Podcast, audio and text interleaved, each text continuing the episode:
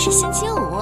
以下是我为你挑选的一些新闻和音乐。明天就放假了，今天也要加油哦！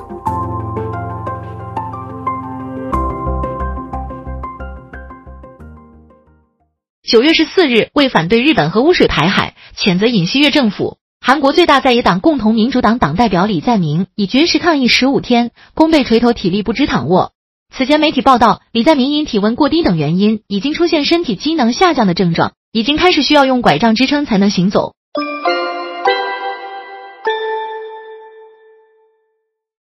小鹏汽车最近调整了销售模式，原本主推的直营网点将缩减，转而提升经销商的规模和数量，实现直营和代理混合的模式。这标志着新势力车企开启了销售模式的新转变。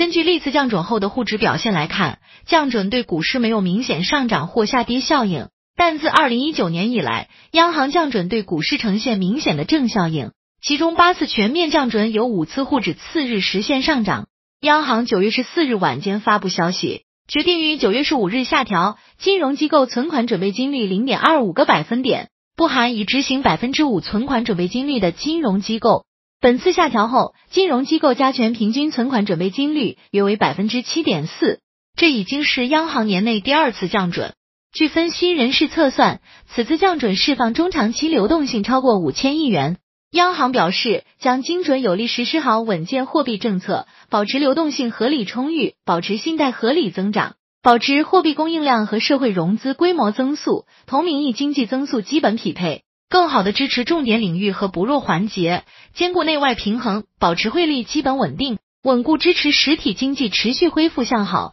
推动经济实现质的有效提升和量的合理增长。历次降准，A 股怎么走？从历次降准后的沪指表现来看，降准对股市没有明显上涨或下跌效应。但自二零一九年以来，央行降准对股市呈现明显的正效应，其中八次全面降准有五次沪指次日实现上涨。机构有利于推动股市企稳回升。前海开源基金首席经济学家杨德龙认为。此举释放出积极信号，表明稳增长政策正在不断发力，逐渐落地，有力提振市场信心，有利于推动股市企稳回升。杨德龙指出，相关测算显示，现在中国居民配置于股票和基金的比例仍然远远低于配置于房产的比例，因此，未来居民储蓄大转移的方向将从以前流向楼市，逐步转向流向股市，这对于股市未来资金的吸引增量资金是有利的。这也为优质股票出现估值回升，甚至在不远的将来再创新高，都带来了一定的资金支持。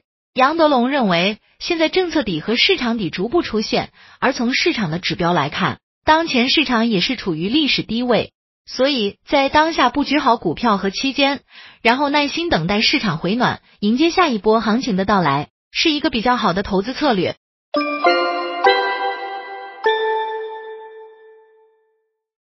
九月十三日，粉笔公司 CEO 张小龙在朋友圈爆料，在参加安信基金的路演后，不满一名女基金经理谭玉娜的态度，称对方连做人基本礼貌都不懂。张小龙甚至专门上去骂了他十分钟。张小龙认为，在目前的市场环境下，企业与投资机构应该增进互信，而不是把自己当爷。